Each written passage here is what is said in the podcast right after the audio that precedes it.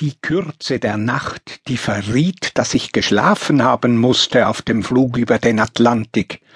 und die beim Öffnen der Flugzeugtüren nach der Landung erkennbaren Anzeichen dafür, dass der Traum dieses Schlafes nach dem Erwachen weitergeht. Der Oberkörper. Fürchterliche Stunden habe er erlebt, nichts als Stress und Mühe, diese Feststellung des Mannes, der in der Novemberhitze mit bloßem Oberkörper vor mir durch die Rua da Matrice geht und dessen Behauptung ich widerlegen könnte, wenn ich wollte, weil in seinen nackten Rücken das Netzmuster eingegraben ist, der Hängematte, in der er lag. Die Poesie das Entsetzen, das mich peinigt, ob der heftig steigenden Zahl der brasilianischen Dinge, die ich bereits vergessen habe, und der Trost, dass ich wenigstens alle jene Dinge nicht vergessen kann, die mir Poesie geworden sind. Das Wetter mir das Wetter wegzudenken aus der Welt, diese unglückliche Versuchsanordnung zum möglichen Verbessern dieses frostig nassen Herbsttages, die ich abbrach, als ich zum Ergebnis kam, dass das Fehlen des Wetters die Welt auch nicht besser macht. Die Einsicht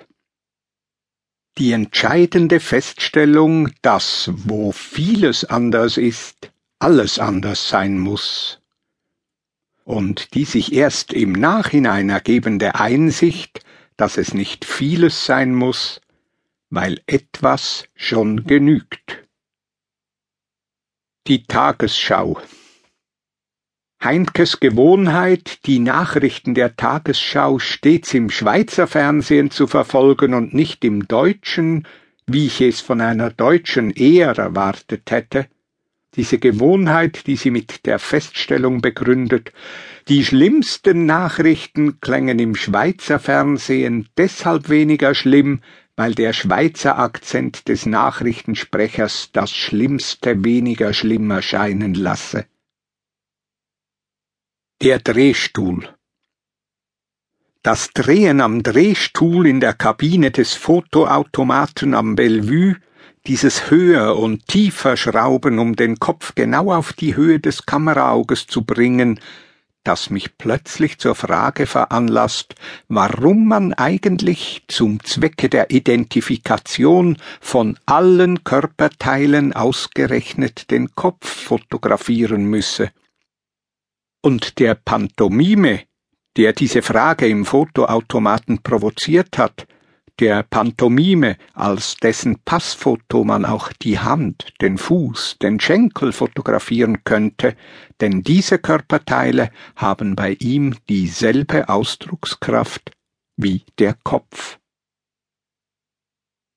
Die Eisblumen die Erinnerung an die Verzückung, mit der ich als Kind in die Blüten der Eisblumen auf den Stubenfenstern hineinstaunte, und die spielerische Neugier dieses Kindes, die ich mir bewahren möchte, um auf diese Weise herauszufinden, dass die moderne Heiztechnik als Gegenwert für all die air-conditioned Wohligkeit im winterfesten Stübchen die vielen Gattungen von Eisblumen ausgerottet hat. Die Meteorologie der Satz die Meteorologie bestimmt auch das Leben dessen, der sich nicht für Meteorologie interessiert, der das oft verleugnete Einbezogensein eines jeden in die Kunst sehr viel präziser fasst, wenn ich sage, auch wer sich nicht für Meteorologie interessiert, wird vom Regen nass.